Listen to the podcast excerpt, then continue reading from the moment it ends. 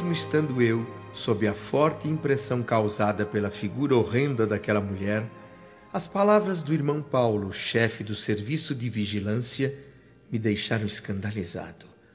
Abandonar a infeliz mendiga à própria sorte? Não seria isso faltar aos deveres cristãos? Notei que Narcisa, com toda a sua vivência e todas as suas defesas, também parecia abalada agora. Mas, irmão Paulo, não há um meio de acolhermos essa miserável criatura nas câmaras? Se eu permitir uma coisa dessas, estarei traindo a minha função de vigilante, irmã. Como é? Vocês são mesmo anjos ou quem? Até quando eu vou esperar a sua decisão? Narcisa, notou alguma coisa além dos pontos negros em volta dela? Não, só vejo os pontos negros. Conte as manchas pretas. Veja a quantidade delas.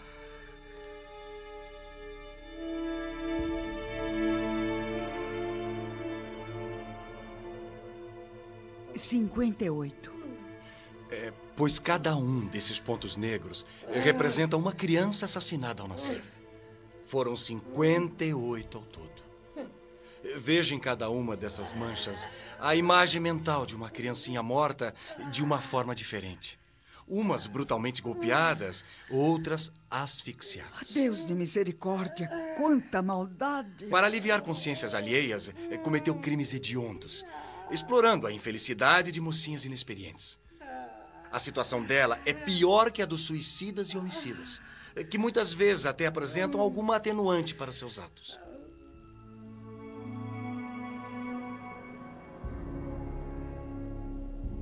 Eu estava assombrado com o que ouvia.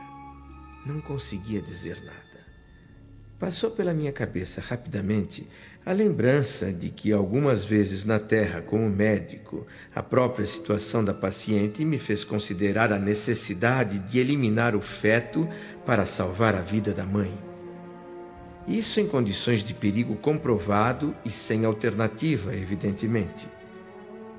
Parecendo ler os meus pensamentos, o vigilante chefe acrescentou: Não estou falando aqui de providências legítimas, eh, que na verdade são provações redentoras pelas quais certas pessoas devem passar.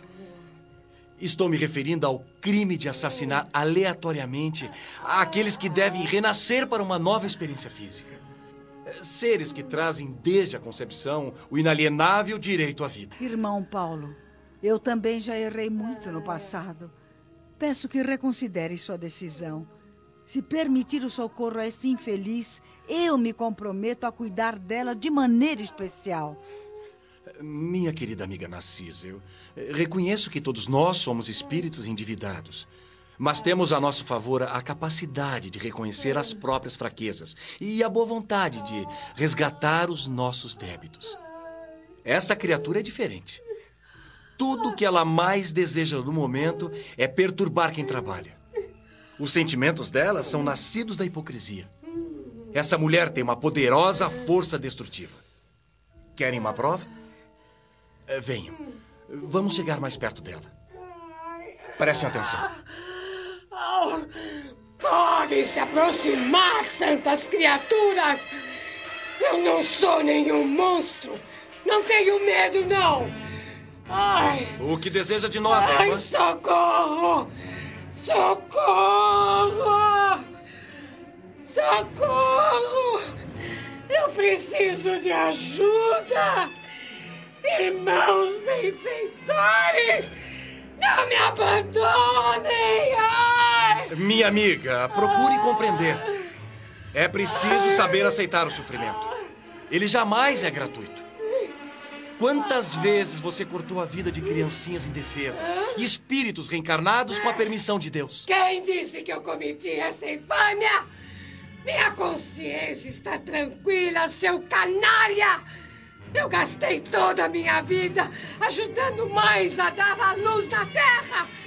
Eu fui caridosa, crente, boa e pura! Não é o que se vê na fotografia viva dos seus pensamentos e atos, minha irmã. Creio que ainda não descobriu o que significa remorso. Quando abrir sua alma às bênçãos de Deus, reconhecendo suas próprias necessidades, Então pode voltar aqui. Demônio! Feiticeiro! Seguidor de Satã! Aqui eu não voltarei jamais.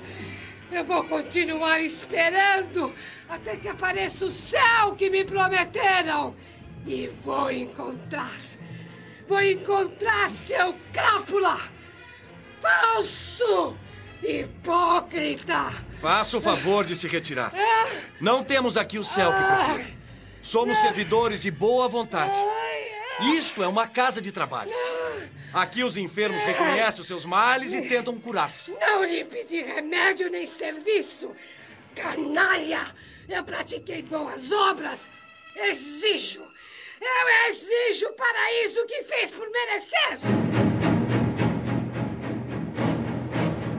Furiosa, lançando raios de ódio pelos olhos vermelhos esbugalhados, a criatura pareceu se modificar repentinamente. Perdeu o aspecto encurvado e trôpego de enfermandarilha e, ainda praguejando, foi se afastando com o corpo ereto a passos firmes, absolutamente senhora de si. Fiquei pasmo com a transformação. Ali estava uma prova física de sua falsidade. Observar o vampiro?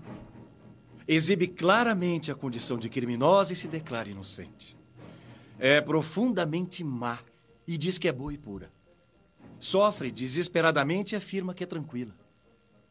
Criou o inferno para si mesma e garante que está procurando o céu. Tomar cuidado com as boas ou más aparências é indispensável, meus amigos. Sem dúvida, essa infeliz um dia será socorrida pela bondade divina. Mas exatamente por princípio de caridade, na posição em que me encontro, não poderia abrir nossas portas a ela.